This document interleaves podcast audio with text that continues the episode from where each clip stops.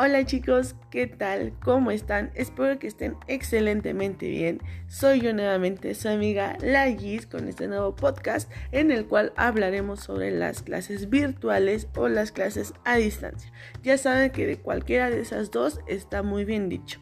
Hoy vamos a tomar las diferentes actividades o actividades similares que podemos realizar tanto en las presenciales, en las virtuales o en las híbridas, porque aquí también vamos a manejar la híbrida, ¿ok? Que es básicamente una combinación de estas dos. Ok, bueno, ustedes se dirán, pero ¿cómo vamos a plantear unas actividades las puedo realizar presencialmente de manera virtual o de manera híbrida? O sea, eso es imposible porque no va a ser lo mismo.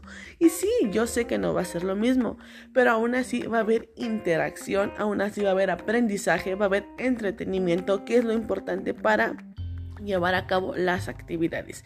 Un ejemplo son las dinámicas psicomotrices. Estas sí realmente solamente se van a poder realizar más como en presencial, porque en virtual habemos unas personas como que, ok, prendemos nuestra cámara, pero no lo voy a realizar. ¿Por qué? Pues porque no, no me da la gana, ¿me entienden? Así que pues esta sí sería como más presencial y virtualmente sí sería como muy forzado realizarlo.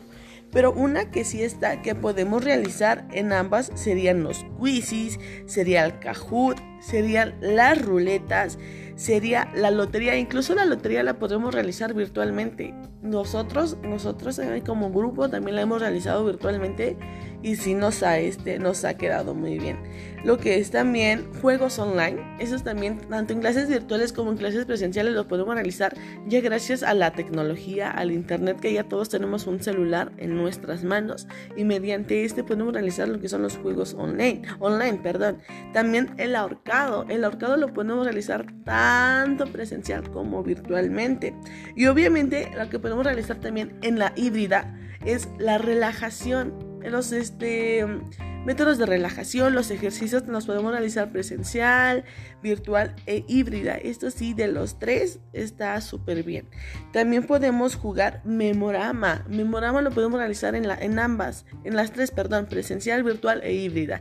Así que, pues como se dan cuenta, hay muchas actividades que nosotros como alumnos, como docentes, como personas podemos realizar tanto presencialmente como por medio de una computadora o híbridamente. Así que no hay límites para llevar a cabo estas actividades. El único límite es nuestra imaginación. Así que chicos, ya saben aquí unas, algunas ideas para realizarlas ustedes en sus casas, en sus escuelas, en sus aulas, donde ustedes gusten. Yo me despido deseándoles un excelente día. Cuídense mucho, coman sanamente y nos vemos en el próximo podcast. Adiós.